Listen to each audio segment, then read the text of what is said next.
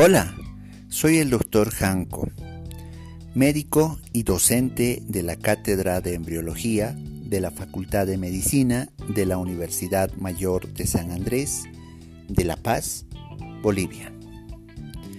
Este podcast está destinado a brindarte información general de utilidad para tu aprendizaje de la embriología humana. Hablaremos en esta oportunidad sobre el periodo embrionario 2 o también conocido como de morfogénesis. En este periodo se van a formar la cara, el cuello, la porción caudal, el tronco y los miembros. Para hablar ya de la formación de la cara, vamos a decir que se forman cinco proliferaciones del ectodermo superficial y esas cinco proliferaciones van a ser los procesos frontonasal, procesos maxilares y los procesos mandibulares.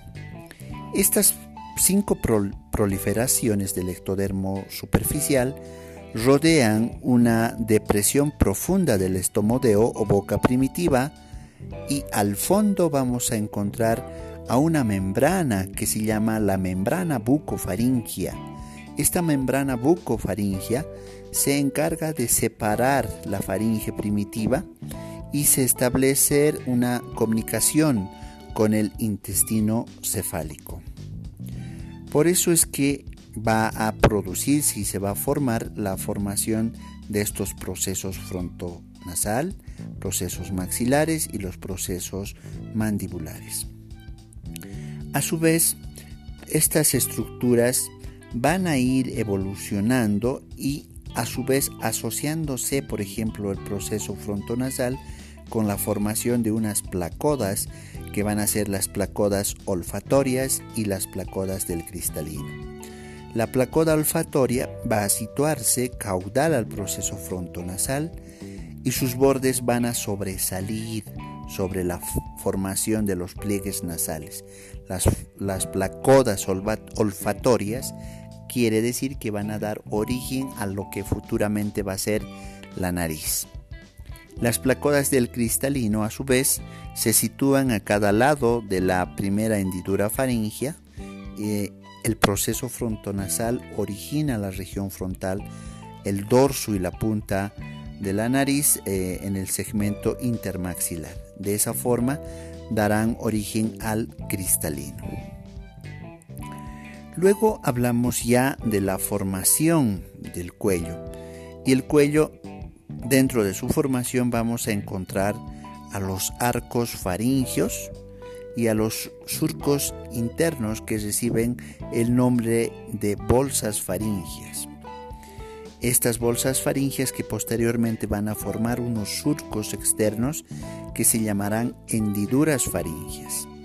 Las bolsas faringias son de origen endodérmico y las hendiduras faringias son de origen ectodérmico.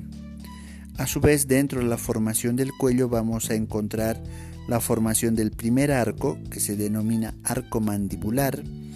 El segundo arco es el arco ioideo y, y los demás arcos reciben el nombre de tercero, cuarto, quinto y sexto. Toda esta formación de los arcos um, van a, va a desarrollarse en la quinta semana del desarrollo. A su vez, em, dentro ya de la conformación de la porción caudal, va a formarse una especie de una cola.